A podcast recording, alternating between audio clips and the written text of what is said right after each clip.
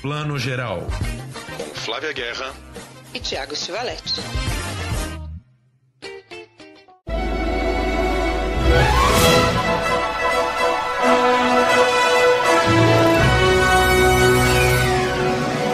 Bom dia, boa tarde, boa noite para você que está escutando o Plano Geral, seu podcast de cinema e séries de TV, edição 52. Bom, o tempo passou, passou e já estamos aí às portas do Oscar, né? O Oscar atrasou dois meses, em vez de ser no final de fevereiro, está sendo agora no final de abril, mas estamos saindo agora nesta segunda-feira, no próximo domingo, já temos o Oscar aí acontecendo de, né, de maneira é, semi-presencial nesse ano esquisito.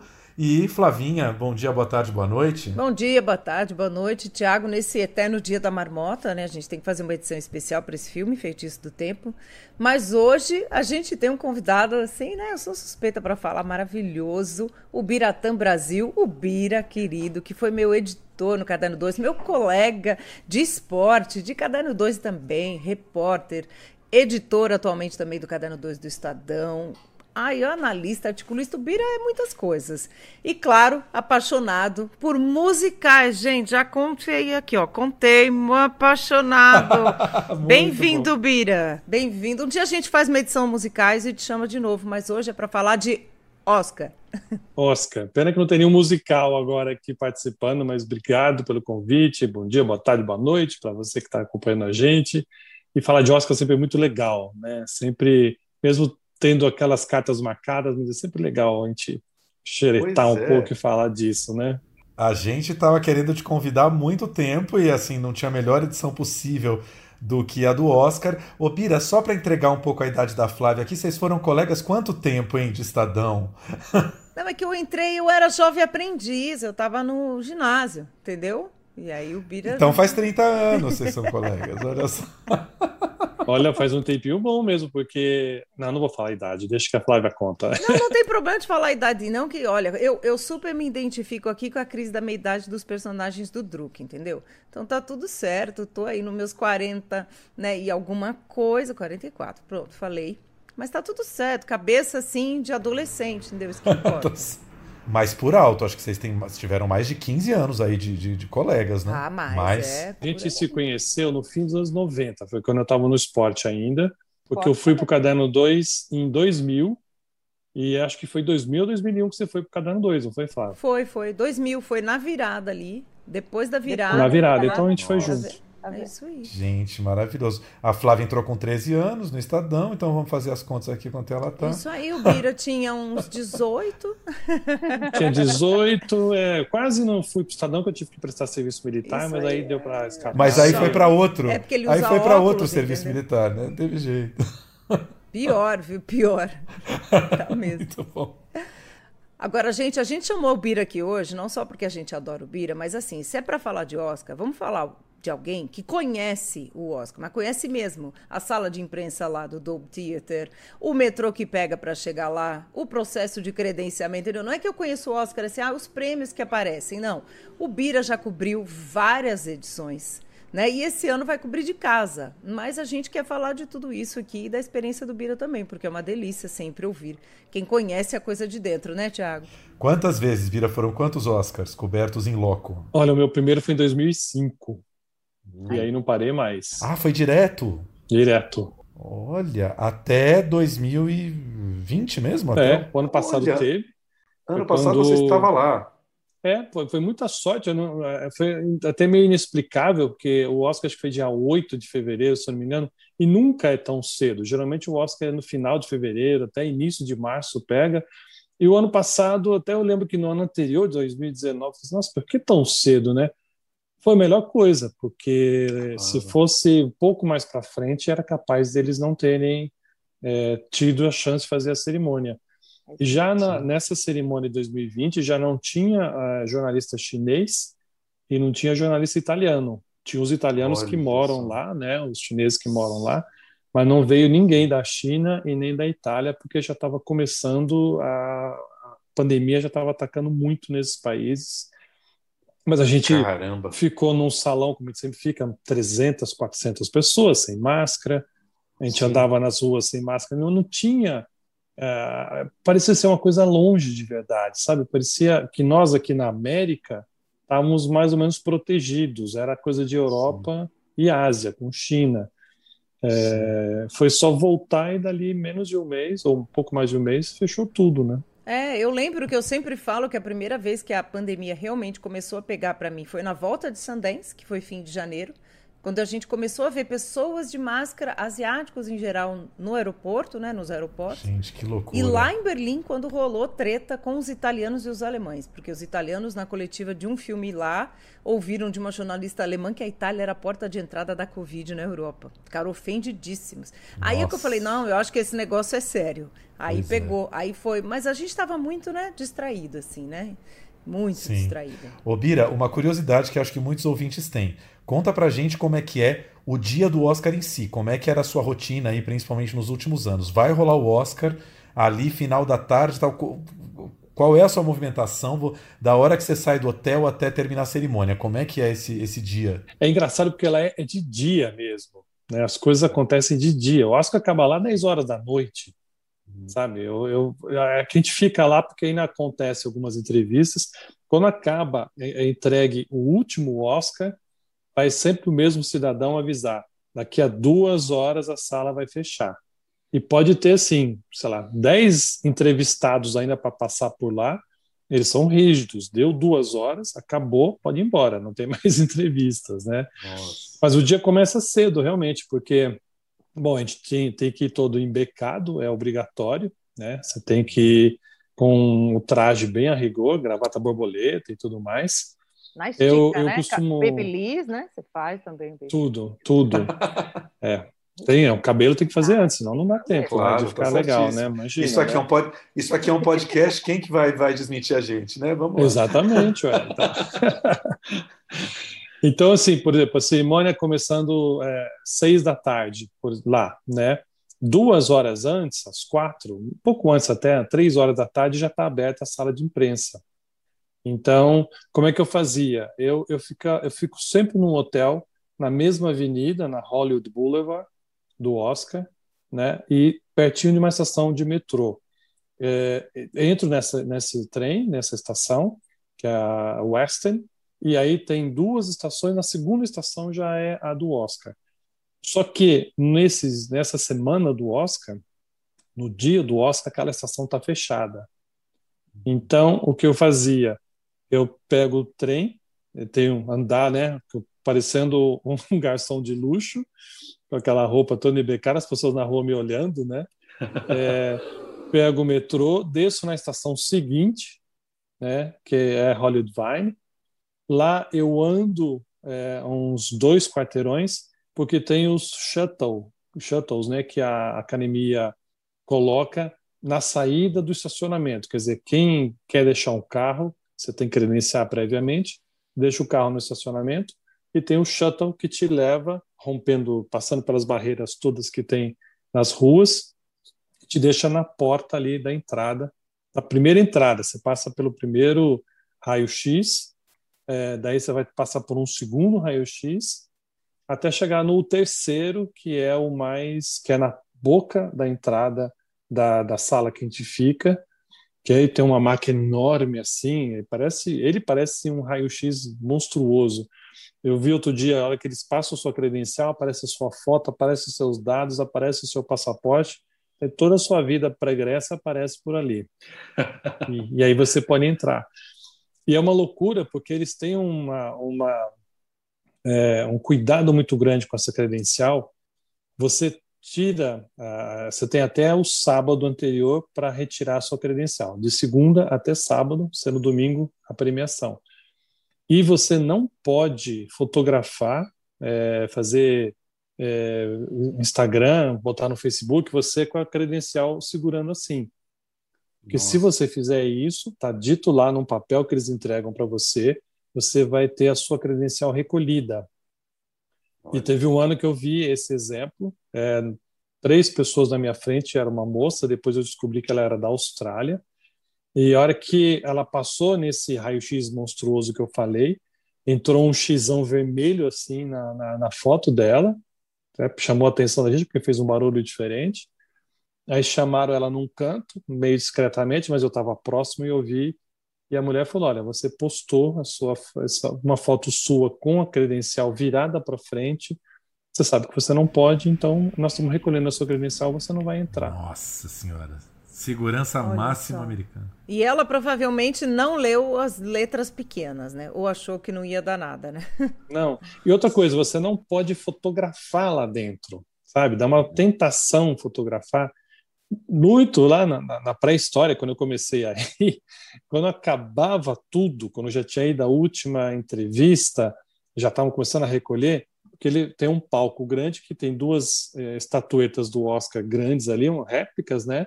No meio fica um microfone e vai ali o ganhador ou os ganhadores daquele momento. É, quando acabava tudo, eles permitiam que a gente fotografasse ao lado dessa essa estátua, né? Tanto que a única foto que eu tenho foi a Silvana Arantes que fez para mim. foi o meu segundo Oscar, era o primeiro dela. É, depois eles proibiram. Ai, Você não pena. pode mais fotografar ninguém. É igual Cane, né? Não pode mais fazer selfie, né? No tapete de Cane. Lá dentro até que pode, mas assim, não pode obstruir nenhuma passagem, né? Porque não pode atrapalhar nada, né? E acho que eles devem. Mas ter, esse, né? esse, é o, esse é o motivo no Oscar também de não obstruir passagem, é isso? Acho que não. Não, eu acho que é para não. Eu não sei, é segurança. Sim, sim. confidencialidade lá. Ô Bira, é, vê se eu entendo direito. É, os vencedores, eles saem ali do palco e caem na sala onde vocês estão para dar uma breve entrevista, né? Momento fofoca, que conta pra gente quem foi mais simpático, quem foi mais mala sem alça. Quem já chegou bêbado, porque tem gente que deve chegar bêbado de casa, porque não tem jantar igual no Globo de Ouro, hein, gente? Não, lá é meio a seco, né? Tem uns, aqueles que ganham logo no início da cerimônia, que geralmente é ator ou atriz coadjuvante, né? Que eles botam Isso. ali. Acontece de não ir lá. Você vê depois o cara tá sentado de volta lá no lugar dele para acompanhar a cerimônia, e aí ele vai só lá no final. E isso para a gente que cobra aqui do Brasil, por conta do fuso horário, é horrível, porque já vai avançando o horário e a única entrevista boa, pelo menos até aquele momento que você poderia ter, a pessoa não foi. É, porque é tudo técnico, né? Na sequência, né? Sabe que faz acho que uns cinco, seis, sei lá quantos anos, sete anos, a gente de imprensa escrita não pode mais credenciar para o tapete vermelho, porque eu me credenciei muito para o tapete vermelho era uma das coisas mais legais. A gente ficava num lugar péssimo, né? Porque você vê, o tapete é em cima da avenida, da Hollywood Boulevard. Então imagina uma, uma paulista que fica toda uma faixa fechada, né, com coberta e tal, e aquele tapetão vermelho. Então a pessoa vem entrando pela avenida, vem caminhando, aí ela tem que virar na sua direita, digamos que ela vai entrar ali no 103 tá? que ali é a entrada do teatro para ela. Né? E, e, a gente ficava bem nessa curva. Ou seja, a pessoa que chegava ali já tinha dado entrevista para televisão de todo mundo que fica antes, as agências internacionais. A hora que chega ali, a reba que somos nós, a gente gritava o nome das pessoas, eles mandavam um beijinho e entravam correndo. Lei da selva, né? Olha só, você vê como é que é a coisa, né? Quem que parava todo ano lá? Mel Streep, Teve um ano que ela foi é, apresentar a, a, filha dela, sabe? A filha dela estava começando no, no, cinema, menina toda envergonhada. Olha, essa aqui é minha filha, vai fazer cinema. Eu já falei para não fazer, mas ela, ela vai. Parecendo uma, uma. tricotando ali com a gente, sabe? A gente, todo mundo Sim. se emboletando e ela falando com todo mundo. E o Jack Nicholson, o saudoso Jack Nicholson, parava lá olhava para as pessoas, olhava pelo sotaque, você deve ser de tal país, acertei? Não, é próximo. Então, sabe, uma, uma facilidade para conversar. Só uma coisa, saudoso porque ele saiu do cinema, né? Que a gente ainda tá, tá, tá, tá, tá é, nem sabemos, é, nem sabemos como, né? Porque tá realmente tá recluso, né? Por onde andará Jack Nicholson? Por né? onde andará Jack Nicholson? Ô Bira, mas eh, vou, vou, não, não respondeu minha pergunta. Quero saber ali depois da, da da, da, da, premiação, o cara, a pessoa foi premiada e foi lá entrevistar vocês. Quem que foi mais legal, quem que tava mais maluco, assim, não tinha caído a ficha ainda que tinha ganhado? Ou que quem que tava mais feliz, né? Assim? É, o, o, é. o, primeiro Oscar, até é recente, mas é porque foi muito diferente, né? O primeiro Oscar é, vencido pelo Parasita, o ano passado, eles chegaram amalucados. Assim, Ai, você via que eles estavam realmente alucinados é, é, para dar entrevista, porque foi uma coisa maluca, né? E assim, é, eles falavam em coreano com eles mesmos ali em cima, ficava uma, aquela confusão. A gente que estava lá, tem, que faz muita bagunça normalmente, né? É, esperando eles pararem de brincar para começar a falar com a gente. E sabe como é que funciona o esquema de entrevista? Quando você chega, você tem seu lugar marcado, tá lá meu nome, estado, na verdade não está meu nome, está lá o Estado de São Paulo. O mais importante é o órgão pelo qual você está cobrindo do que você mesmo, claro, né? Claro. Então tem lá uma, um cartazinho, está lá é, o Estado de São Paulo, e embaixo dele tem um cartaz grande com um número, né? Sei lá, vou dizer 675. E aí como funciona? Parece um leilão tem uma mulher que todo ano é ela, ela fala assim, ó, daqui a pouco está chegando aqui a, a Ellen Mirren para falar da rainha, tá? Aí você levanta correndo o seu número e ela vai escolhendo pelo número a sequência das perguntas. Adoro, organizado aí, tá vendo? É, só que sempre o New York Times que pergunta primeiro, é sempre o Financial claro. Times.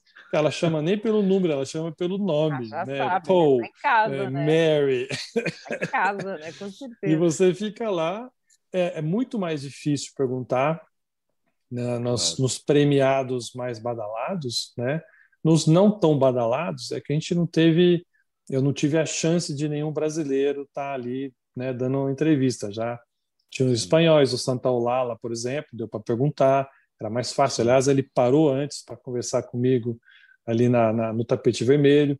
É, os gringos são mais fáceis, porque nem todo mundo ali tem interesse em perguntar para eles. Agora, os mais badalados é mais difícil. Agora, teve alguém que chegou muito arredio, assim, muito na má vontade, não queria falar com vocês? Ah, Joaquim Phoenix. Pronto, já respondi brincando É, olha, ele até que foi. Ele começou difícil, sabe? As perguntas ele respondia muito meio assim, é, não querendo. Mas aí acho que as perguntas foram empolgando, foram ele foi percebendo que não era só qual que sensação você está tendo, né? Você está emocionado, aquelas coisas óbvias, né? Então ele foi mais é, é se acalmando e foi respondendo melhor, assim. Mas deixa eu ver quem mais que teve. É... Não, em geral as pessoas estão tão emocionadas que elas dificilmente Houve casos, por exemplo, o Robert Altman, ele contou ali pra gente que ele tinha tido um ataque cardíaco. Ai, gente, eu vou, vou encerrar esse podcast agora. O Bira encontrou Robert tchau. Altman, meu Deus do céu. Isso, né? Nossa. Teve, ele falou: eu não pude contar, não pôde ser publicado nem anunciado, é claro, porque a gente conhece, né? O, o, os filmes americanos são negócio. Agora, se você tem um diretor que está ali num trabalho ou vai trabalhar e tem um ataque cardíaco, ele é arriscado, ele é um risco para uma produção, né? O, o seguro daquele, é, daquela pessoa vai lá nas alturas, então nenhum produtor Sim. entra com dinheiro. Ele falou assim: eu tive que me tratar na surdina, é, ninguém ficou sabendo, só minha família mesmo.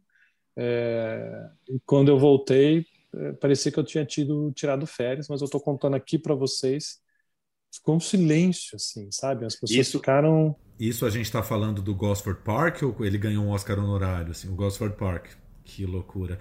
É, tanto que eu sei da história que aquele último filme dele, que acho que em português ficou a última canção, que é o filme do rádio, que tem Meryl Streep e tudo, já foi um filme em que o Paul Thomas Anderson ficava presente no set é, posto pela seguradora, né? Caso Altman tivesse um problema e morresse, o Paul Thomas Anderson ia terminar o filme. Imagina, olha o poder da pessoa ter o Paul Thomas Anderson de braço direito ali para terminar seu de filme. Backup, de backup, é. exatamente. É um backup de luxo, acho chique. Ah. Eu, eu lembro um ano do Terry Gilliam, lembra? Do Don Quixote em, em Cannes, que o Terry Gilliam, aí não teve como, ele teve um infarto antes da premiere do filme. E aí ele era dúvida se ia ou não para a premiere, acabou não indo, né, na, na, na, primeira, assim, porque ele tinha tido um infarto, gente, mas era logo antes da premiere. Então essas coisas acontecem, né? Realmente, são, somos humanos, né? Daqui a pouco a gente fala um pouco mais de tapete vermelho. Acho que o Bira já falou bastante aqui da experiência dele na, nas premiações. Pelo que você falou então, Bira, Pô, são uns 14 anos aí cobrindo, por aí, né? É, 2005 foi a primeira, então seria é, até 2016. É, é, 15, foi 15, 15 anos até 2020. 15, 15 anos. Nossa, tempo pra caramba. Estamos esperando o Oscar e eu por Biratã Brasil. Faz favor, eu sei que você está com muito tempo aí na pandemia de aprontar esse livro, Biratã. É verdade, nossa.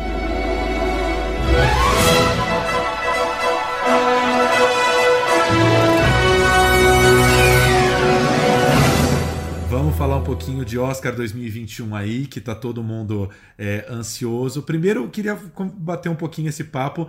Tá um Oscar meio tristinho, né, gente? Porque estamos aí em lockdown, quase nada lançado nos cinemas, né? A gente teve, eu lembro ali o Judas e o Messias Negro, que a Warner lançou entre um lockdown e outro, mas ainda aquela situação, pessoas não indo ao cinema. Então, assim, eu não conheço ninguém que foi lá ver o Judas e o Messias. Também não tinha saído as indicações ainda assim, tá, tá, tá estranho, tá triste, né? E a, e a, própria cerimônia, né? Eu queria que o Bira falasse um pouquinho também, já que a gente falou tanto e de como foram as cerimônias, como é que também vai ser a sua cobertura e a cerimônia desse ano? É, você sabe que eu tive que me credenciar esse ano, normalmente eles fizeram o mesmo procedimento, só não foram mais detalhistas. Por exemplo, no, no credenciamento habitual, é, eu sou obrigado é, a enviar uma cópia do meu passaporte, a folha de rosto e os meus dados.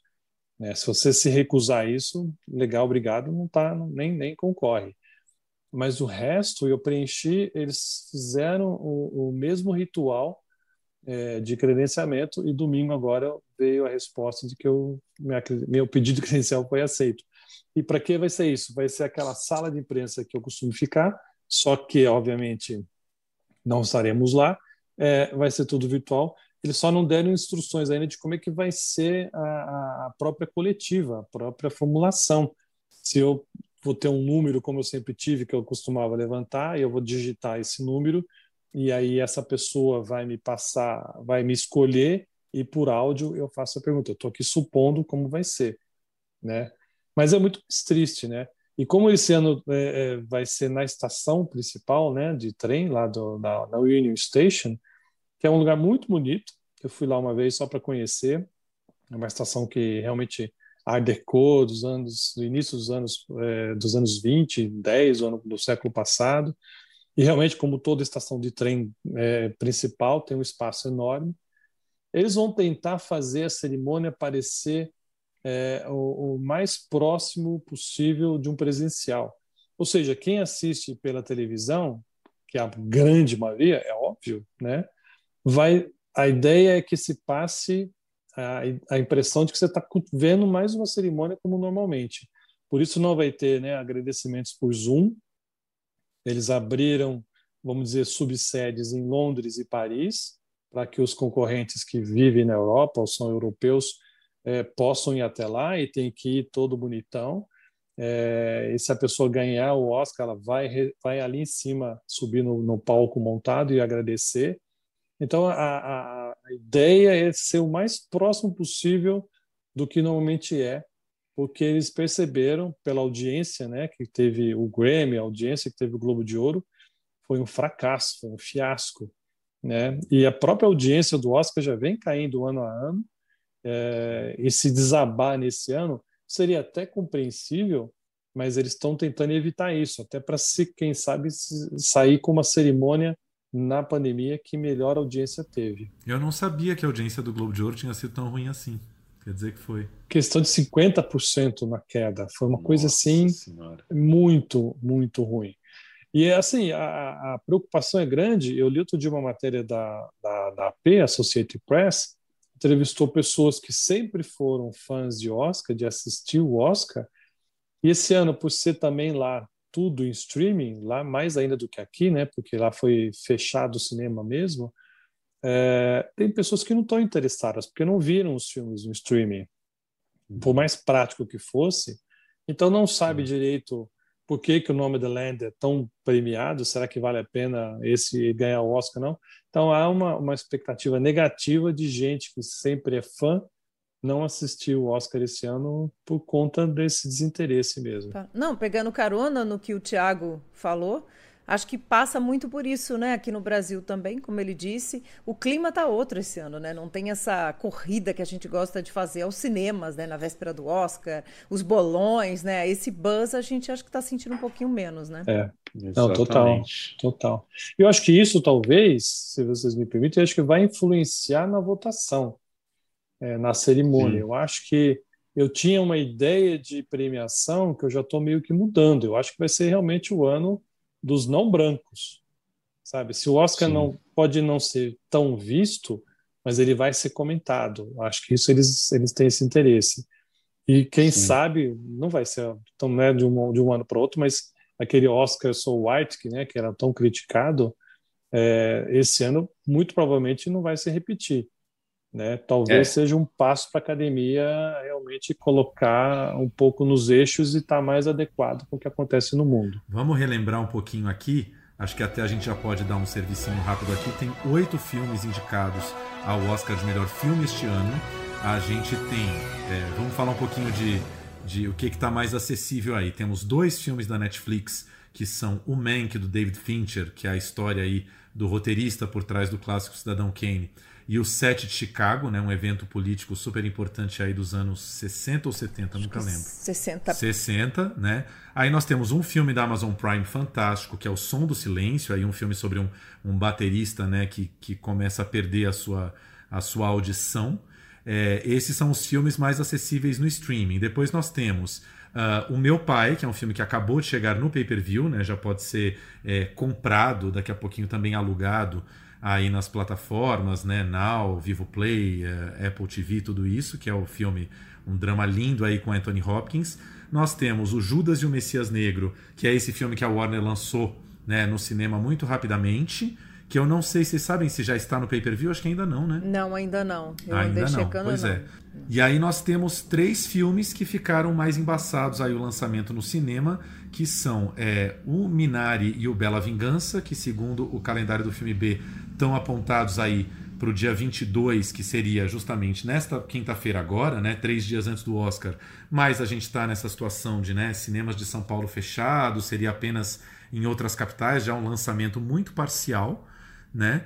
E eu falei qual? Falei é, Bela Vingança e, e o, e o e o Minari. E o Nomadland, que está previsto, é, né, confirmamos isso com a assessoria da Disney essa semana, é previsto o lançamento nos cinemas no dia 29 de abril, ou seja, nos cinemas que estiverem abertos, acho que a gente ainda não sabe se em São Paulo será o caso, e realmente lançamento apenas nas salas de cinema dia 29, ou seja, já seria depois do Oscar, quatro dias depois do Oscar, um lançamento depois, é, imaginando que todos esses filmes é, vai ter um interesse das distribuidoras em disponibilizar muito rápido no pay-per-view, mas o fato é, isso que eu queria conversar com vocês, que fazia muito tempo que a gente vai ter um Oscar em que nem todos os filmes, os indicados a melhor filme, é, estão acessíveis ou puderam ser assistidos antes, é. né? Acho que é a primeira vez, né, Bira, que isso acontece, né? Pelo menos os indicados a melhor filme, né? Nos últimos anos, sim, né? Porque eu lembro que lá eu sou velho de guerra de Oscar, né? Eu acompanho o Oscar desde os anos 70. É bom ter, ser um pouco velhinho, porque você via isso.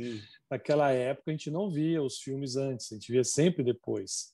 Então era, era realmente uma novidade quem ganhasse, quem ganhava a Tora, enfim, todos os ganhadores, é, inclusive o próprio título original a gente repetia porque não tinha ainda em português. Depois é que vinha esse aqui. Aí já para os anos 2000, 90, 2000 melhorou e a gente começou a ter antes porque havia esse é, esse público querendo assistir. Então realmente a primeira vez que pelo menos três filmes não estão tão facilmente, ou três ou quatro filmes, se forem quatro, é metade da, da, dos, dos, concorrentes, é muito grande. E isso é. pode talvez influenciar na audiência, né? As pessoas vão ver, ah, por que que Nomadland está ganhando? Não sei, não sei se o filme é bom, se é ruim, né? Tô, os outros estão votando, mas eu não tenho ideia.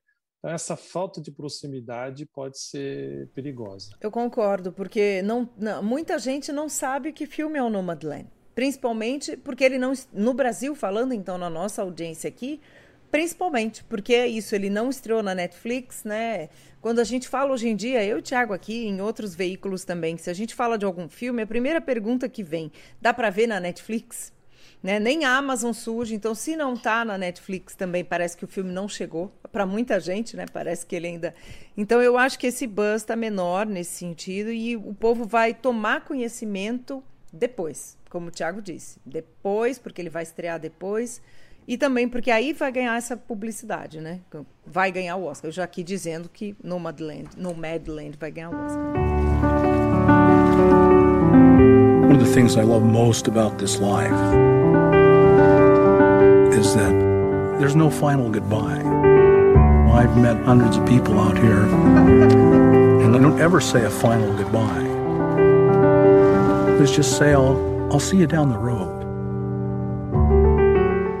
Então, aproveitando o gancho da Flávia, já que ela falou no Nomadland, que a gente vai conversar um pouquinho aqui, que é um dos fortes, talvez o mais forte favorito a vencer a estatueta principal de melhor filme, é a história aí de uma mulher que é a Frances McDormand, né, atriz que a gente adora aí do Fargo, do mais recente Três Anúncios para um Crime, de vários filmes, né, que vive uma mulher que perdeu tudo aí na grande recessão de 2008, se eu não me engano, né, que foi aquela grande crise americana, e aí ela começa uma embarca aí numa jornada pela pelo oeste americano, aí umas paisagens desérticas maravilhosas, e a diretora Chloe Zhao, ela mostra essa realidade muito pouco conhecida até do próprio americano, que são esses, esses desempregados que passaram a viver em trailers, né?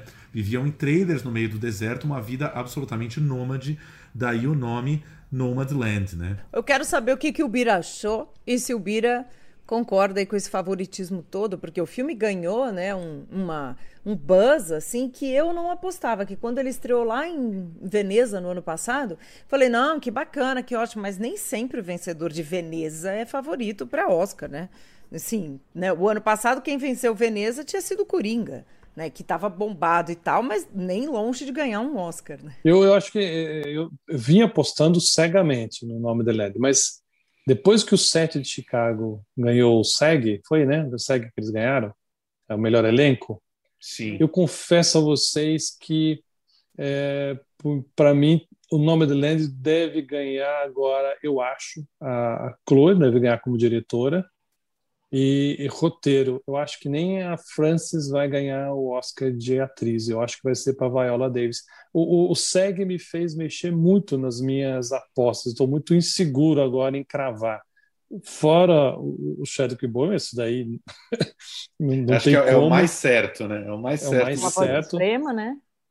É, é, é, lindo o trabalho dele, ainda que o Anthony Hopkins está espetacular. Nossa, o final, o final do filme não não estou nem contando nada, mas o final do filme que ele tem uma cena que é de você ficar ajoelhado, né, de, de tamanha devoção por um ator fazer aquilo. Né? É um filme que merece muito ser visto.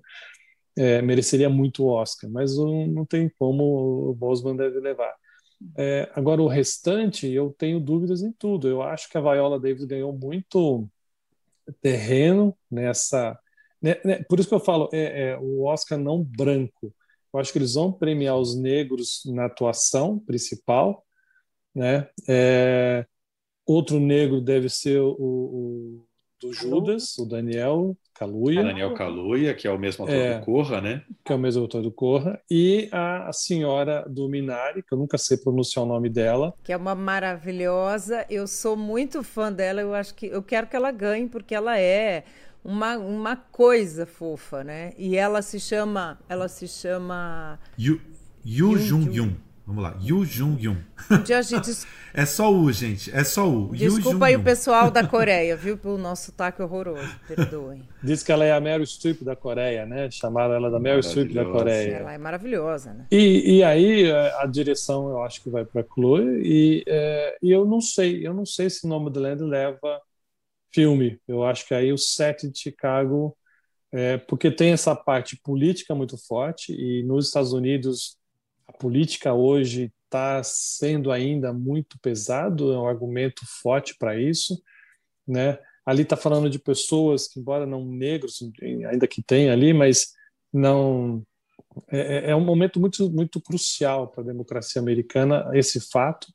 Então, talvez ele tenha mais repercussão ganhando o Oscar do que o Nome de Land. Não sei. Você jura? Olha só, vamos fazer um bolão aí. Não, Flávia, se o Sete de Chicago ganhar o Oscar de melhor filme, a gente nunca mais chama o Bira aqui, porque o Bira não sabe, mas é, é dos oito, é o filme que eu mais desprezo, assim, eu acho um grande telefilme, assim. Eu acho um filme. O Aaron Sorkin é um grande roteirista, né? Mas aí ele tem um roteiro imenso nas mãos. E eu acho que ele conta de uma maneira tão atropelada aquilo tudo. Eu não vejo uma cena de cinema no filme. E aí o fato também de a gente ter assistido na Netflix ainda colabora, né? Não tivemos a chance de ver o filme na tela grande, então para mim é um filme absolutamente. É, não é histérico, mas eu chamaria de ansioso. É um filme ansioso, ali que está contando, contando, contando mil coisas, e quando você vê acaba o filme, e não tem uma imagem que, que sobrou para mim ali. Então, assim, nossa, se ganhar eu vou ficar bem furioso. Whether we're given permits or not, we're coming. We're going to Chicago to protest the Vietnam War. And there's no place to be right now but in it. We watched for a decade while these rebels without a job tell us how to prosecute a war. Well, they're going to spend their 30s in a federal facility. É, mas, Bira, não, não é teu preferido o set de Chicago, ou é? Porque assim, eu, é, a gente está aqui analisando probabilidades, viu, gente? Eu andei vendo as bolsas de aposta, que eu gosto, né, de olhar e tal. Eu vi que o Nomadland ainda tá lá de favorito. Mas essa coisa, gente, nunca se esqueçam de La La Land e Moonlight, né? Eu ainda acho assim que o Nomadland vai ganhar pelo buzz, né, pelo 200 prêmios que esse filme ganhou e pelo momento, mas eu entendo essa sua, sua análise. Se acontecer, não vou achar que foi é, tão descabido, não. Achei, achei bom que você levantou isso aqui com a gente. Qual é o seu favorito? Para mim, ah, Nome do Land.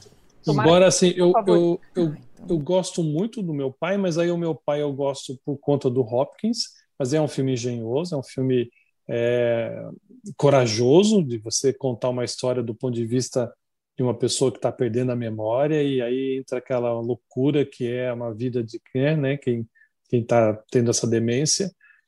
Mas gente, eu gosto tanto do Mank. Não sei, eu gostei tanto do Mank. É o é o eterno, é o grande perdedor de tudo, né? Tá com 10 indicações esse Oscar.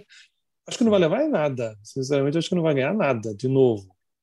Valeu é, pelas indicações. Ou seja, é, é, o irlandês desse ano, né? O irlandês foi o filme do ano passado, da Netflix, se eu não me engano, era recordista de indicações ali na parada toda. E saiu, é, assim, se a gente pensar numa disputa, saiu humilhado, né? Sem um prêmiozinho. Isso aí. Eu, eu, eu espero que não ganhe. Eu, eu gosto do Mank, eu já falei isso milhões de vezes, mas eu acho que é aquele filme que ele nasce para ser cool, entendeu? Ele é, ele é muito filme para cinéfilo. É aquela fotografia, eu acho tudo nele é forçado para ser um filme cult, sabe? Mas, mas eu, eu entendo que para fãs do cinemão, cinema clássico de Hollywood, ele é, ele é interessante demais, com certeza. Mank, it's Orson Welles. Of course it is. I think it's time we talk. What is it the writer says? Tell the story you know. Hello, everyone. Make yourself to home, Mr. Mankowitz, or shall I call you Herman? Please, call me Mank. Mank. Mank. Mank. Mank. This is Herman. É, não, eu, para gostar, é, eu, eu gosto, gosto pessoal, eu acho o Som do Silêncio um filme muito bonito. É, é que ele está brigando com pesos pesados ali, que, que ele é juvenil perto desse pessoal mais velho, vamos dizer assim. Sim. É uma história bonita, é bem contada, o tratamento do som é uma coisa genial. Com certeza é um Oscar que vai, vai ganhar esse filme, né? A edição de som, tratamento de som. É, mas acho que vai ganhar mesmo o nome de Led. Ainda que eu fiquei com o pé atrás no set de Chicago, mas sei lá, não sei se vai ser tão arriscado. I wonder, have you had any moments of stillness? For me, those moments, that place, will never abandon you. Deixa eu fazer uma perguntinha para vocês. Assim, vocês acham que pegando só essa lista de indicados ao melhor filme, é, a seleção tá, tá mais bacana que a do ano passado. Vou só relembrar aqui: o ano passado nós tivemos, para melhor filme, O Parasita, que levou, 1917, Adoráveis Mulheres, Coringa, Era uma Vez em Hollywood, Ford vs Ferrari, História de um Casamento, da Netflix, Jojo Rabbit e O Irlandês, do Scorsese na Netflix. Tá igual, tá mais bacana, é Bira. Ah, eu acho que está mais variado agora. Está bem variado.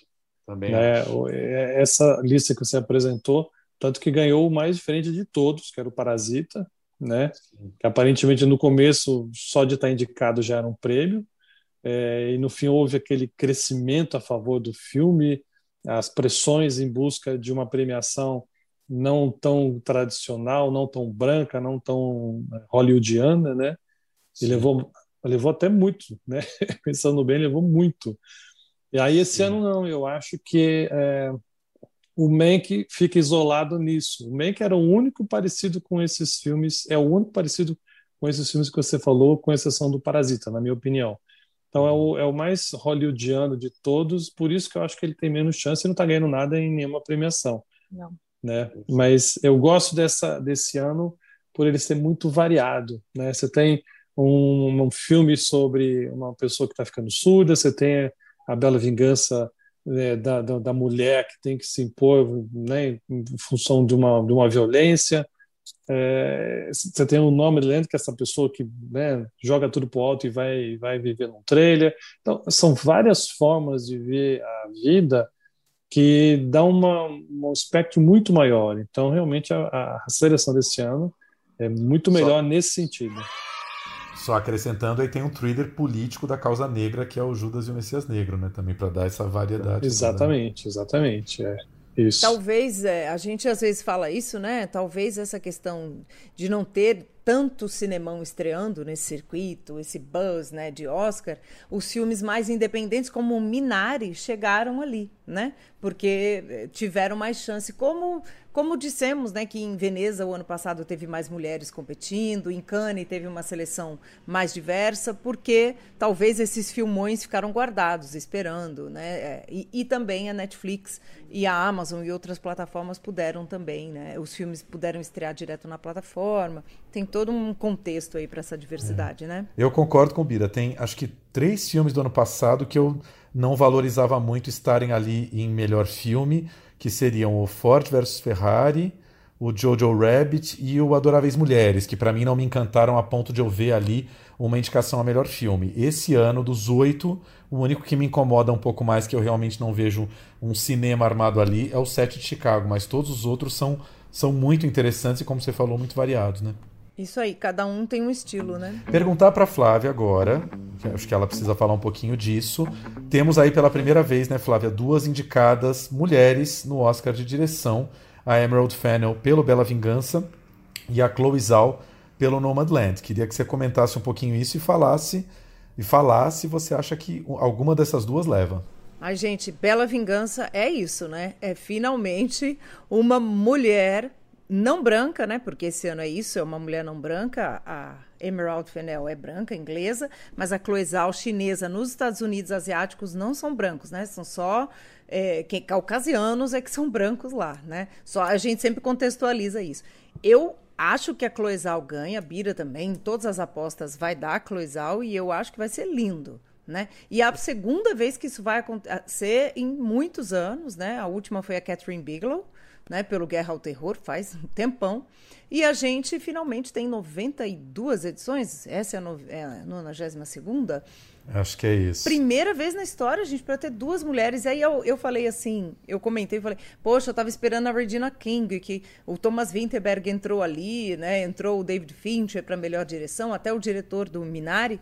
Por que, que não colocaram a Virginia King? E alguém comentou, ah, mas aí ia ser três mulheres. Eu falei, aí, ué, todo ano é nossa, cinco homens, qual é o problema? Que escândalo, né? Que escândalo. né? Como se nossa, né? Então, assim, eu espero que um ano chegue a ter duas mulheres, uma diretora ou diretor trans, entendeu? Por que não? Claro. Né? né? Tipo, né? como se fosse uma coisa. Como assim? Então, eu acho que isso é Oscar da diversidade nesse sentido também, que demorou, já é, né? E por dois filmes que eu gostei muito, assim. Acho, acho dois filmes completamente diferentes e é, não é, não é, obviamente, né? Jamais eu diria isso, mas não é porque ah, precisa cumprir a cota da mulher ali. Não. Primeiro que ela não é cumprida, né? Se existisse. Segundo, elas estão super fazendo bonito ali, né? Não sei se vocês concordam, mas.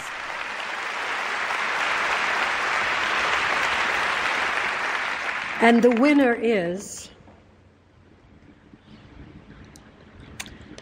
Well, the time has come.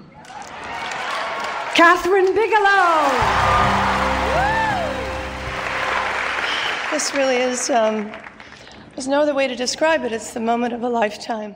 Bira já falou um pouco que o Chadwick Boseman, o nosso saudoso Pantera Negra que morreu ano passado, é o grandíssimo favorito ao Oscar de melhor ator.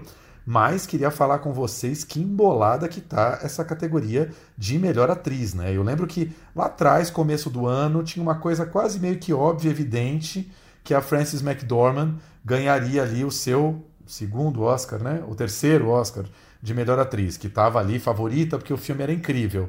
Terceiro.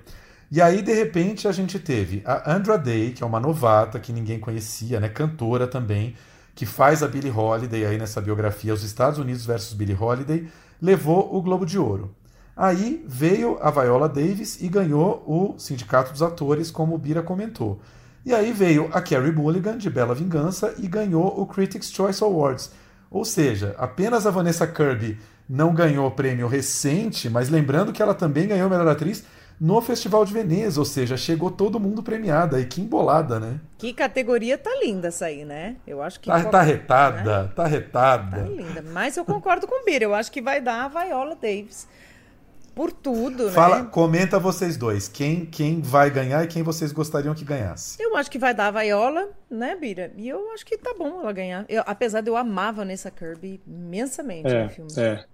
é, eu acho que a Viola, dessa vez, ela leva é, um pouco pela cota, talvez. Assim, não é, não é dizer porque só porque ela é negra, claro que não. O trabalho dela é genial.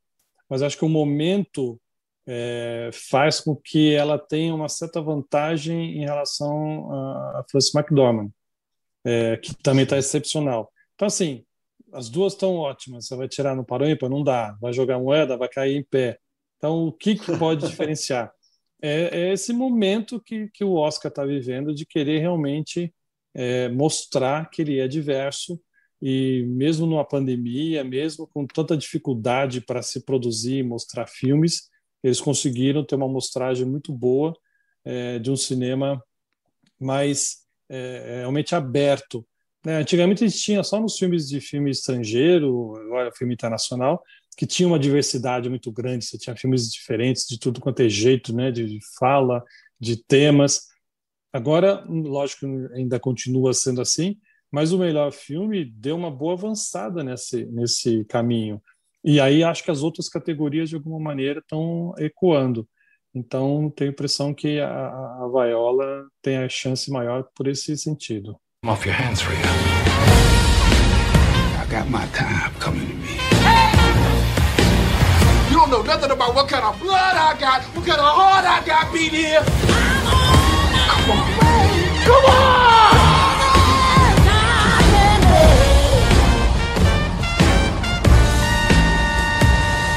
Wonderful. We got that boy.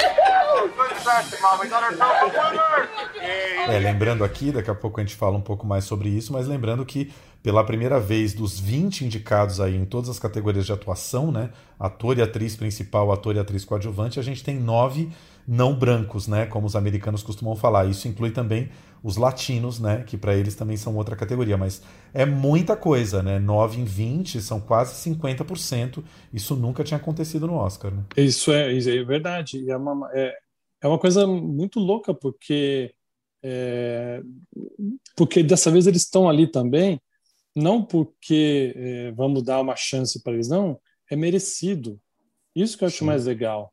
Né? São é. trabalhos que merecem, outros já haviam, já tinham uma, um merecimento que não foi reconhecido. Agora, por pois conta é. dessa, dessa situação que a gente está, é, mais ainda é, o foco vai para eles. Então, é, é, o que acontece aqui no Brasil também, né? A gente vê quantas propagandas que a gente começou a ver que agora tem sempre um, uma criança negra, tem uma criança né, oriental, Sim. tem uma coisa. É, é, legal? Claro que é. É ótimo que isso tenha. Mas foi por conta de uma pressão que veio de fora, não foi porque uh, as pessoas que fazem propaganda resolveram botar aquilo ali lá. Né? É, a, a, pressão internacional é, repercute em alguns lugares mais sensíveis. E o audiovisual Sim. é muito sensível a isso, a música também, mas o audiovisual é muito sensível a isso. Então, No cinema, é, em Hollywood, faltava isso. E eles vinham sendo cobrados e perseguidos, né, no bom sentido, é, cobrados por, com críticas para que isso acontecesse. Então, assim, Sim. Que vale o Oscar para Viola? Muito válido, claro. Ela é uma atriz maravilhosa. Agora, é, será que fosse em uma outra situação ela ganharia? Talvez não. Eu acho que aí ficaria mais para Frances McDormand, que tem um perfil mais próximo do que uh, o Oscar gosta, do que o Oscar sempre gostou, né? Por isso que eu achei importante assim o, o que acontecer esse ano, a gente comparar com os próximos anos, né? O quão que esse ano pode ser uma exceção, tomara que não, o quão que ele realmente vai estar apontando para uma nova olhada da, de Hollywood para a sua cinematografia. Um avanço de fato, né? Consolidado, concordo. E, e inclusive nas, na categoria de diretoras daqui para frente, filme estrangeiro daqui para frente, né? Que as mulheres diretoras entravam muito nas outras categorias, né? Documentário, é, animação, curta de animação, curta documentário. Agora, até em filmes estrangeiros, a, a gente vê mais também, né, o internacional, mais mulheres na assinatura. Eu queria só voltar um pouquinho ao Oscar de atriz aqui, lembrar que se caso se confirme aí esse favoritismo da Viola Davis, ela já levou o Oscar de melhor atriz coadjuvante, né, pelo, pelo Fences, que é um filme dela com Denzel Washington, adaptado de uma peça de teatro, que eu sempre tenho uma dificuldade imensa em lembrar o nome desse filme em português, que é Um Limite Entre Nós, Maravilhoso, né? Fences é o quê? Cercas. Então, em português é um limite entre nós. Esse limite é a cerca. Maravilhoso. E ela ganhou esse Oscar em 2017, ou seja, seria o segundo Oscar dela em menos de cinco anos. Seria maravilhoso. É, minha preferida nessa categoria, eu acho que continua sendo a Vanessa Kirby, que está fantástica no Pieces of a Woman. Né? Vanessa Kirby, para quem não lembra, é a princesa Margaret jovem aí dos primeiros anos da, da série The Crown. Né? Eu acho que ela está fantástica, mas acho que tem pouquíssimas chances de levar. E não vi a Andra Day como Billie Holiday. E, mas assim, a Carrie Mulligan também está fantástica, porque assim, nunca foi uma atriz que me que me encantasse por completo, porque para mim sempre fazia aquele papel muito dramático, muito coitadinho. E nesse filme ela tá numa verve irônica e totalmente empoderada. Eu vi expressões na Carrie Mulligan que eu não conhecia ali. Ela me encantou bastante no Bela Vingança. E eu tomei um choque ao descobrir, eu falei, pô, eu acho que ela tem chance porque ela já deve ter sido super indicada tal. Não foi. Ela teve uma indicação por aquele filme Uma Educação, que basicamente foi o filme pelo qual ela foi revelada e depois nunca mais. Ou seja, essa indicação é de 2010, 2011, deixa eu ver aqui, era de 2010, ou seja, fazia 11 anos que ela não era indicada. Muito tempo, né? É legal mesmo. E é, é isso, você vê, são, são trabalhos é, ou que ratificam quem já é muito bom e está lá mostrando, né? A Francis e a, e a Viola não tem mais o que provar. Elas Sim. são realmente fenomenais. Como a Meryl Streep, enfim, né? Tem, tem certos mais atrizes até, né? Que estão ali você fala, não, é, vai ser bom, no mínimo bom o trabalho deles. Então é legal ver essas pessoas, como a Carrie Mulligan, eu concordo com você, sempre fez o papel de tristona, de chorona, de né, aquela que a vida é uma, uma ingratidão interna, mas ela está mostrando que ela realmente ela tem condições de ser boa atriz. Acho que é um momento bom para ela. Também não acho que ela ganhe, mas já está num caminho bom. What are you gonna do? I don't know.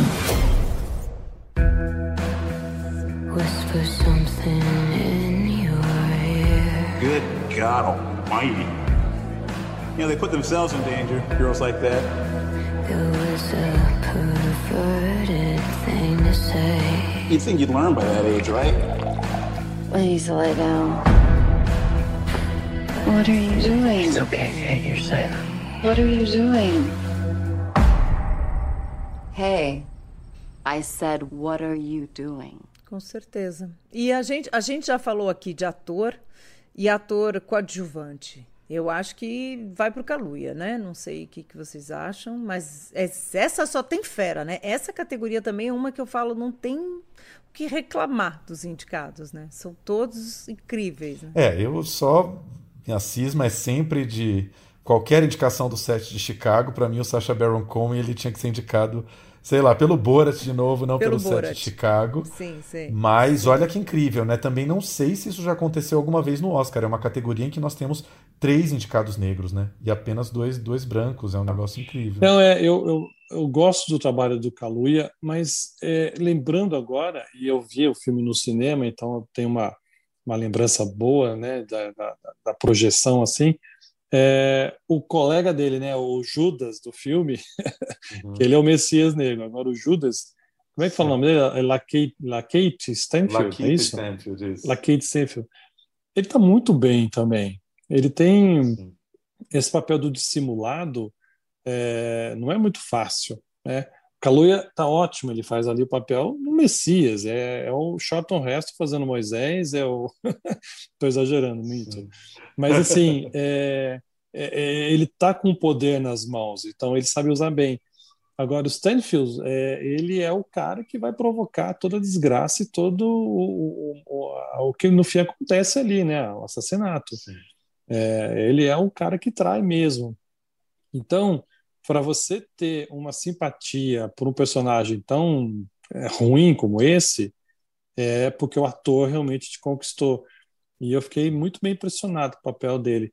Eu achava que quando os dois foram indicados, um poderia diminuir o do outro, mas eu acho que o Daniel Kaluuya é meio que catamacara também. Dificilmente ele vai perder esse Oscar. Eu também acho, mas eu também gosto mais do Lakeith ele me pega mais. Acho que aquela atuação nos olhos, né? Ele tem um olhar muito expressivo, ele foca toda a atenção ali. Eu sou muito fã dele também. Diciamo Fred Hampton, odeio no Black Panther Party. Repeat after me.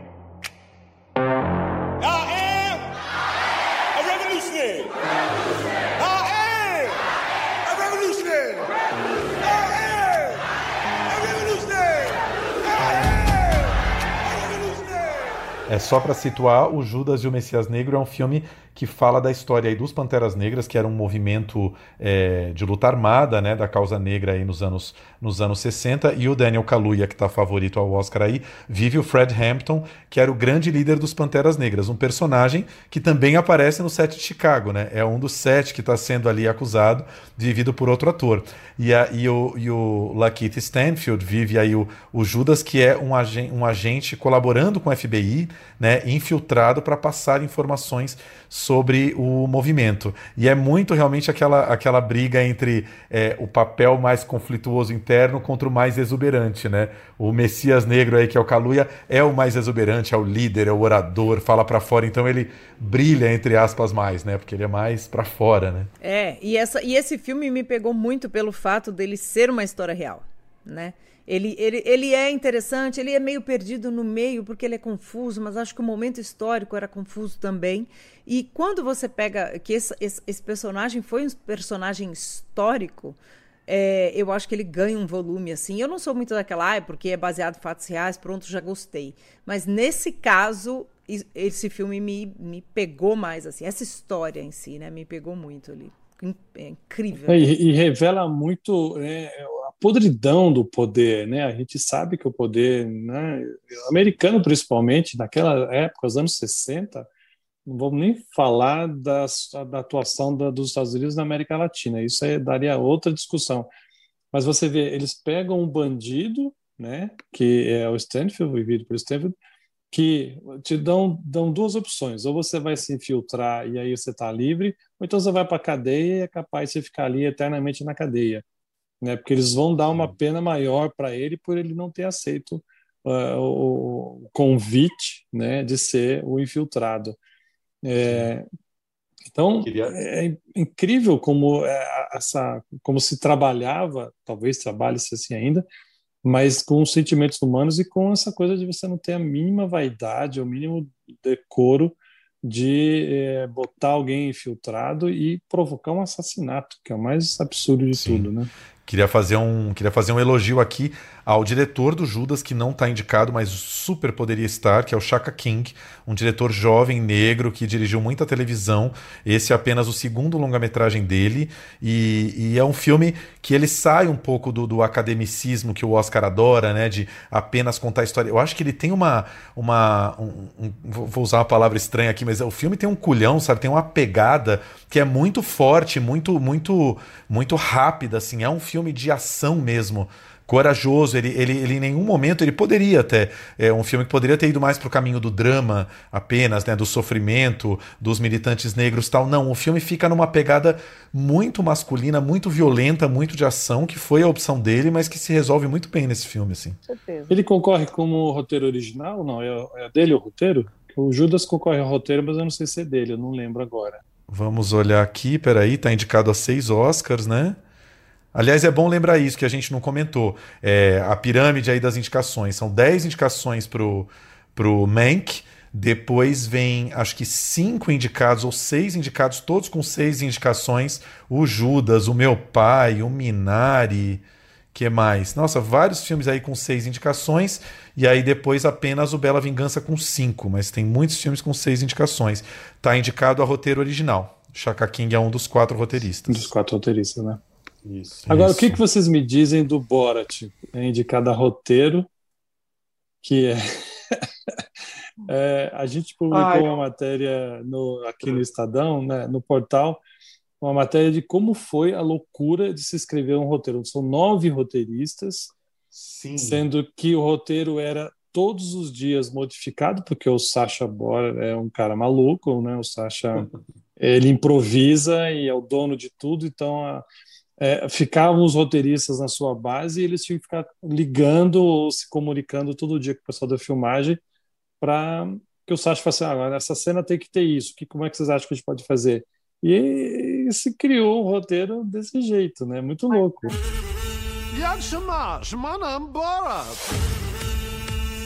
In many months since stolen election in America, it turned out that thousands of valid votes were tragically counted. I am looking out on this diverse crowd with every shade of white, all waving machine guns. Mas, é. Mas que esse filme também, ele tem horas que é quase um documentário, né? Então, assim, é, então como é que vai ter um pré-roteiro? Porque muito depende da interação ali, onde é que eles chegam, como é que é. E eu acho maravilhoso, porque o Sasha tem essa coisa meio de né, stand-up comedy na, no, no, no, set, né? É, o, o, o ato ali da, da, da, da Bacalova com o Giuliani aquilo podia dar muito ruim, né, gente? Aquilo é. Como, como ele falou quando ela ganhou, ele ganhou, né, o Globo de Ouro, ele fala que queria agradecer a ela por ter corrido risco de vida, né, ou de morte. então é isso, né? nas nas É. mãos do Lobo Mal. Né? Então eu entendo que esse roteiro foi isso aí. Vamos aproveitar que a Flávia falou da Maria Bakalova, que faz aí a filha do Borat, né? Tá fantástica, faz praticamente uma versão feminina e mais jovem do Borat, né? Para comentar aqui as indicadas atriz coadjuvante, que eu acho que tá muito forte aí entre duas, né? As três que eu acho que estão fora do par, fora do páreo.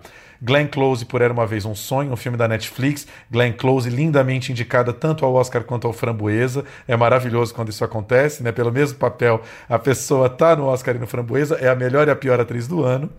Aí nós temos a Amanda Seyfried pelo Mank, que tá linda, exuberante, muito forte no filme, mas não tá chegando tão forte. Olivia Colman pelo Meu Pai, também já foi recentemente premiada. E a luta parece estar aí entre Maria Bakalova pelo Borat, filme da Amazon, e vo- voltamos aqui a Yoo Jung-yoon, essa atriz coreana fantástica do Minari. Tá entre essas duas, não tá, gente? Ah, também acho. É, eu acho que por mérito as duas têm grande chance. Eu deveria, poderia até dividir, porque são trabalhos tão diferentes, mas ao mesmo tempo tão corajosos, tão importantes, né, para cada um dos seus filmes. Mas na atual situação, a a eu acho que tem mais chance. Ela vai pela idade, por ser coreana, enfim. É o, talvez seja o único filme, o único, único prêmio do Minari. Então, é, ela vai segurar as pontas, deve ser. Deve e ela ganhou o SEG, né? E em geral, quem ganha o SEG, que é o prêmio do Sindicato dos Atores, leva. Então ela eu acho isso, nisso eu aposto porque como ela ganhou, Sim. a Viola ganhou também, né, para atriz, o Kaluuya ganhou e o Chadwick Boseman. Sim. Eu acho que vai meio se repetir, né, gente? E, lem e, lembrando que a premiada em atriz coadjuvante do Globo de Ouro não entrou nesse páreo do Oscar, que é a Jodie Foster pelo The Mauritania, né, um filme que estava em Berlim, ainda vai ser lançado e acabou nem entrando. Agradeceu tudo o Globo de Ouro e não entrou nessa lista de cinco. Bira, você me levantou. Porque ele estreou ali na rabeira, né? Foi. Na rabeira e deu sorte. O Bira já teve empate no Oscar nessas categorias de atuação? Você lembra, não, né? Teve, teve. A, a Barbara Streisand empatou com a Catherine Hepburn nos anos 60. Ah, acho que era Leão de Inverno pela Catherine Hepburn e a Barbara Streisand fazendo, não me lembro qual filme que ela fez, que é um dos primeiros filmes dela. É, era, teve empate. Era o Nasce, Nasce uma Estrela, será? Não, não, né? Não, não, antes. Antes, antes é. Que coisa. Gente, mas assim, para empatar no Oscar é bizarro, né? Porque são números de votos, né? Como é que é o mesmo número de votos para as duas? É muito louco. Muito pois louco. É, é, Não sei como é que era naquela época, a contagem, como é que se fazia isso, mas é... empatou. Tanto que eu lembro que eu já vi é, as, as, as imagens da época, assim, né? Da, é, eles anunciam primeiro a Barbara Streisand, é, eu não lembro quem que estava anunciando ali é, o Oscar. E aí fala, oh, um empate. Tem também é, é, Catherine Hepburn, que acho que ela nem gente. foi receber, não me lembro se ela foi receber. Mas é, é muito louco isso, né? Ter um empate assim. É, você tá lá, bom, é um, é um, você ganha, mas ao mesmo tempo você não, é, ela ganhou Funny Girl, tô vendo aqui agora. Olha, Funny olha, Girl 69. Foi um empate. Bira, como foi lá quando você tava na premiação e o Poderoso Chefão venceu aqueles, né? Começa. Mentira. Fui atrás do Marlon Brando e não achei, né? que tristeza. Que tristeza. Mas você sabe que um dos primeiros anos que eu cobri, é, eu não me lembro quem era o favorito na época. Mas é, quando eu estava lá, e aí na, na, sala de imprensa, começou a se falar muito do Crash. Crash está subindo, Crash estava tá, ganhando espaço, mas como Sim. pode, né? Um filme tão interessante e tal. Eu até tinha comentado isso na Rádio Dourado, que eu fazia uns comentários antes da, do Oscar, e falei: olha, o favorito é o X, que eu já nem lembro mais quem é, mas o Crash é, tá o Brokeback Mountain. Brokeback Mountain. Total. Brokeback Mountain, exatamente. Exatamente. Tô tentando puxar aqui, não lembrava. e aí foi... É, aí foi o Crash ganhou o melhor filme. Então... Aliás, eu lembro bem eu lembro que teve dois Oscars entregues pelo Jack Nicholson, que ele não disfarçou em nenhum momento a decepção dele na cara, que foi o Crash. Ele abre o envelope e ele fala: o Oscar vai para Crash com uma cara de eu não tô acreditando. E também o Oscar da nossa querida Fernandona, quando ele abre, né, e o Oscar vai para Gwyneth Paltrow, ele faz uma cara de C três pontinhos assim, que é tipo, não acredito que dessas cinco aqui, quem ganhou é a Gwyneth Paltrow, né? And the Oscar goes to Gwyneth Paltrow. Shakespeare in Love. Esse é um prêmio que eu acho que num momento histórico como esse poderia ter ido para Fernandona, como disse Meryl Streep recentemente. Que é isso, a gente olhando, mais gente internacional votando, tem votantes de muitos mais países, né, hoje em dia na academia. E aí um momento de realmente reconhecer o talento, né? E não porque ela é famosa, porque ela está no Shakespeare apaixonado, bombado, né? Foi o nosso azar. E ali, sabe qual foi o nosso maior azar? Harvey Weinstein. É, foi ele que conseguiu. Harvey Weinstein. Sim. Foi ele que conseguiu claro. esse Oscar. Ele era da, da Miramax, é, é, um filme da Miramax e aquela premiação. Eu não sei se foi o melhor filme também, acho que foi, foi se não me engano. estrangeiro. Não, o filme estrangeiro é, não, tombou. Não, o filme. O filme o do Shakespeare ano. Apaixonado. Filme, o Shakespeare Apaixonado. O Shakespeare mas Apaixonado. Também, mas também filme estrangeiro tombou o nosso Central do Brasil com A Vida Bela, é Bela, que também era dele, né? Isso. Não, e o mais maluco, você lembra? O Brasil indicou Cidade de Deus para concorrer no Oscar, de, era 2003, acho que era o Oscar de 2004. Não, foi, não ficou entre os finalistas. Aí tem a distribuição garantida nos Estados Unidos pela Miramax E o que, que o seu Harvey consegue? Quatro indicações no ano seguinte para a Cidade de Deus. Que eram justas, hein? Porque o filme é incrível mesmo, né? Mas é para vocês verem o que o lobby não é capaz, né? De fazer. Nesse caso, Sim. foi de fazer justiça. Nesse caso. O, né? o que é sempre bom lembrar aqui, né, gente, que Oscar a gente adora, é uma festa maravilhosa, mas é uma premiação de mercado e a gente já viu muito filme bacana se estrepar porque não tinha dinheiro para divulgação, né? Inclusive filmes brasileiros é isso. Ah, você conseguiu uma, uma vaguinha ali, aí você vai fazer a sua campanha, você tem poucos mil dólares para fazer isso, a sua chance é muito pequena. Né? Sei como é, exatamente. Agora eu queria que vocês falassem por questão de filme pequeno, né, e, e, e verba, como é que vocês veem a categoria de filme internacional? Eu acho que vai dar o Druk, né, do Wittenberg, porque eu sou apaixonada pelo filme, né? Assim, me ganhou total. Eu falo, para mim esse filme é tão bom que um filme de quatro homens brancos, bem nascidos, num país desenvolvido, em plena pandemia, me tocou. E bêbado. Acho que foi isso que colou. Foi, foi aí. Aí a empatia veio daí, entendeu, gente? Mas eu acho eu, eu colei demais com esse filme, né? Acho que a crise da meia-idade, esse momento em que a gente está também de pandemia me pegou demais, mas essa é uma categoria que está interessante esse ano, apesar de não ter o Brasil e nenhum latino. Que fique bem claro que eu estava torcendo para o mexicano aí, o Ya No Estou Aqui, que foi esnobado, hein, gente? Não vi todos, mas eu queria que o mexicano tivesse lá. É. Eu acho também que o Druk, é, até por ser esse Oscar tão diverso, é legal você mostrar é, ou premiar um filme que é honesto na sua posição, né? da bebida, daquelas pessoas malucas, daquele jeito de, de viver que não é tão recomendável assim, mas é um estilo de vida. Então é uma realidade muito forte. É, você tem o Coletivo, esse filme romeno, que disputa dois Oscars, né, de, de filme internacional e acho que de documentário também. É, ele é muito forte, é, é, mas é que a, a, realidade é tão absurda que ele conta que ele teve quase que o trabalho de apenas recuperar dados e contar uma, uma, uma coisa absurda demais no sistema de saúde é, mafioso como esse da, da Romênia. Né? E esse Covades Aida é, parece ser um filme interessante. Né? Ele está começando a chegar no Brasil agora, acho que vai entrar no streaming na semana que vem ou, ou depois do Oscar, não lembro bem. Ah, não sabia não, que legal. É, já estão até oferecendo para nós, jornalistas, a possibilidade de ver o filme. É, e é um filme que se passa no, na, na, Segunda Guerra. Essa época, a Segunda Guerra, é muito cara né, para o pessoal de, de, Hollywood. Eles têm um, uma paixão, de uma certa forma. Né? Mas o Jojo Rabbit não é a Guerra da Bósnia? Acho que é Bósnia. É da Bósnia, mas acho que é nos anos 40. Acho que tem algo a ver com Segunda Guerra, se não me engano. Posso estar falando bobagem aqui não também. Não estou corrigindo o Bira também, é. porque eu também não assisti, viu? Isso é uma dúvida minha aqui. É um Mas filme só... de época, né? Mas só comentando aqui, é, o filme dinamarquês, o Druk, mais uma rodada, que já está disponível para aluguel no pay-per-view. É, eu acho que tem uma regrinha, né, gente, que nunca vi essa regra falhar, que é o filme está indicado no, na categoria filme estrangeiro e ele ganha uma indicação em outra categoria, isso meio que faz dele o favorito, né? Não lembro nenhuma é. vez dessa regra ter se quebrado.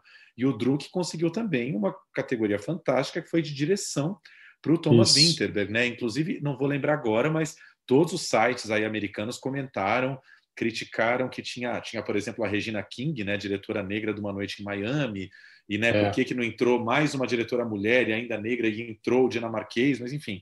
O fato é que o filme levou essa segunda indicação que já torna ele um pouco favorito. E o é. coletivo é. da Romênia, que tem essas duas indicações, tanto em estrangeiro e, e, e documentário, documentário, periga não levar nenhum, né? Porque eu não sei se vocês viram, mas cresceu muito nos últimos dias o favoritismo desse Creep Camp, Revolução pela Inclusão, que eu não, não é Netflix, né? Eu é Netflix. Filme, Aqui ele está é na Netflix.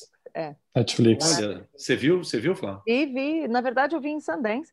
Ele foi premiado Olha. lá e é um, é um, eu acho que é um filme que tem tudo a ver com esse momento, né? Eu achei que documentário ia dar o time, que também acho que tem tudo a ver com esse momento, né? De uma mulher lutando pela liberdade do Isso. marido por, por trocentos anos. Mas o Creep é. Camp tem essa coisa da inclusão, né? Que o título traz em português, né? A celebração das diferenças, né? De que você ser deficiente físico não te faz menor, né? Não te faz um ser humano deficiente. É. Então eu acho é. que é um filmaço nesse sentido. Mas o meu favorito, Caramba. desculpa, gente, é o Mo Legend, que é o agente duplo. porque Sim. o seu Sérgio, é. os velhinhos ali do asilo, a abordagem da Maite Alberdi, a diretora, me ganha num nível que eu sou é apaixonada é por esse filme, né, Bira? Eu não sei se você gostou é tanto. É verdade. Não, eu gostei muito. Mas você não acha que se o, o, o professor Polvo não tem chance, não? O My Octopus Teacher? Olha, eu andei falando com vários votantes brasileiros e vários disseram hum. para mim que iam votar no Professor Polvo, que tinham sido profundamente tocados por esse filme. É, Engraçado é. como esse filme está ganhando, viu? Ele vem correndo por fora e é, é capaz de que ganhe eu, eu, eu ouvi essa semana, assim, de vários, ó, vou votar é. nesse filme, esse filme me ganhou. E tá na Netflix, tá? Esse dá para assistir tá então, e acompanhar. Eu tenho uma é. história, eu tenho uma história ótima, que assim que saíram as indicações, eu não sei que eu estava conversando com a minha mãe das indicações, Aí ela, você viu, professor? O povo tá na Netflix. Falei, não vi, mãe, vou ver. Ela, ai, não veja não, porque é filme de bicho, assim, você não vai gostar, não é muito seu estilo, não, melhor você nem ver. Me, sol, me soltou essa, assim. Nem assiste aos, aos, filmes que o Milton, né, marido dela, meu querido, ah, ele adora, é o filme que o Milton adora, você não vai gostar, melhor nem ver. I hadn't been a person that was overly sentimental towards animals before. I realized I was changing. My relationship with people, with humans, was changing. Você sabe que eu estava olhando ontem, a, o New York Times abriu ali uma, fez uma, uma, uma enquete, né, popular. Eu, então eu votava e cada vez que você votava você via a porcentagem, né, de, de votantes de cada um dos, dos indicados. E nessa categoria, uh, o professor Povo estava assim com quase 70% dos votos. Obviamente, quem estava votando é público, né? Então não, não, não quer dizer muita coisa. Mas acredito eu que a maioria seja americano votando, então ali nos Estados Unidos ele tem uma acolhida muito boa. De repente ele pode. Porque tem bicho envolvido, é um tratamento muito bonito, né? Da, da relação daquele mergulhador, aquele professor com, com o povo. Então, acho que isso tudo junta é, pode dar é, liga ali. Mas eu concordo com a Flávia. O do Molière é muito legal, é um filme muito bonito, é muito, é muito e é muito muito é, é, original. Como ele é original, né? Uma história Sim. absurda de você imaginar que existia, existe isso. Então é muito legal.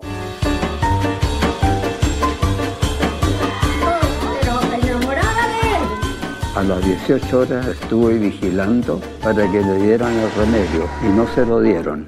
Aí não? Oh. cá? Reportagem é tudo, né? Agora, o Bira disse uma coisa muito importante.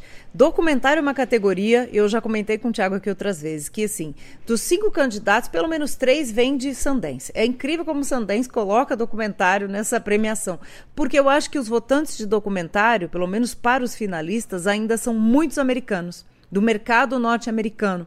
Então é isso que o Bira falou. Se o, o povo está bem nos Estados Unidos, em geral é esse filme que ganha ali na categoria. O ano passado ganhou, né? A gente teve o Brasil ano passado e quem ganhou foi o Fábrica Americana, né? Que é super americano, que foi bem lá. E é um filmaço também. Mas eu acho que isso pega muito ali, porque, como o Tiago falou, Oscar é uma questão de mercado, são os profissionais que votam. Né? Então tem todo um contexto aí. Mas então, nove horas da noite, melhor para todo mundo, né, gente? Oscar mais cedo, Muito. né? A gente consegue dormir um pouquinho antes, vai ser bom. A mim que vou cuidar da cobertura, é melhor ainda. Quanto mais cedo acabar, melhor. Ai, Bira, se pudesse, a gente ficava mais, mais uma horinha aqui, né, Flávia, com o Bira. Com certeza, mais duas, mais três. Um dia, muito em breve, espero, nós vamos nos reencontrar nas sessões de imprensa. Um dia lá no Oscar, por que não? Né? Eu com meu longo, né? Bira lá com seu smoking, Thiago também. Mas é, foi maravilhoso ter você aqui com a gente, ainda aqui virtualmente. Volte muito mais para contar muita história. Ó, e estou esperando o Oscar e eu por o Biratã Brasil, tá? É isso que eu estou esperando. Estou cada vez mais motivado já. Você já falou, Não, vamos, já vamos, mais vamos pensar um título mais, né? Aqueles títulos meio irreverentes, assim, uma coisa mais, né? Não sei. É. Para dar aquela ah, chamada, né? Na, na, na, vitrine da livraria. É, é aí dois Os carecas, Bira e o Oscar. Assim, né? Pronto. Tem Temos um título e uma capa já. Muito maravilhoso. Bira, muitíssimo obrigado pelo seu papo aqui. Volte sempre, tá? Gente, só a gente dar mais umas 10, 12 edições, a gente chama de novo aqui na nossa safadeza, né, Flávio? Claro, por que não? A curadoria é nossa. E aí, lembrando que essa semana é, eu e a Flávia vamos fazer uma live aí, não sei se mais para quinta ou sexta-feira, falando dos indicados, né? E Legal. depois, talvez, outra live ali, dia 26, falando dos premiados. É a semana da exaustão para pegar esse Oscar aí, né? Isso aí. Gente, obrigado, viu? Um prazer imenso estar com vocês à distância, uma saudade que eu tava e tô, mas já quebrou um pouquinho agora. É, e obrigado pela oportunidade. É uma honra estar aqui falando de, de Oscar, de cinema com vocês, de verdade. É uma honra para a gente também, ainda mais falar com quem entende de fato. A gente ama o jornalismo e a gente valoriza cada vez mais. Acho que o bom jornalismo e jornalismo de cultura tem que ser valorizado cada vez mais, fazendo aqui o nosso nossa defesa da profissão, porque faz toda a diferença, né, Tiago? Com, com certeza. E o Caderno 2 é um dos, dos, dos, dos cadernos mais importantes para a gente acompanhar tudo que está acontecendo. E, é isso, né? Informação, apuração, reportagem mesmo, né? É, completa sobre os eventos, né? A gente gosta também do conteúdo da internet, mas é muito bom a gente ler a coisa mais apurada ali. Um beijo. Obrigado, gente. Legal. Beijo, Plano Geral fica por aqui. Até a semana que vem. Bom Oscar para todo mundo domingo e até segunda que vem. Beijo. Até. Beijo. Tchau. And the Oscar goes to Parasite.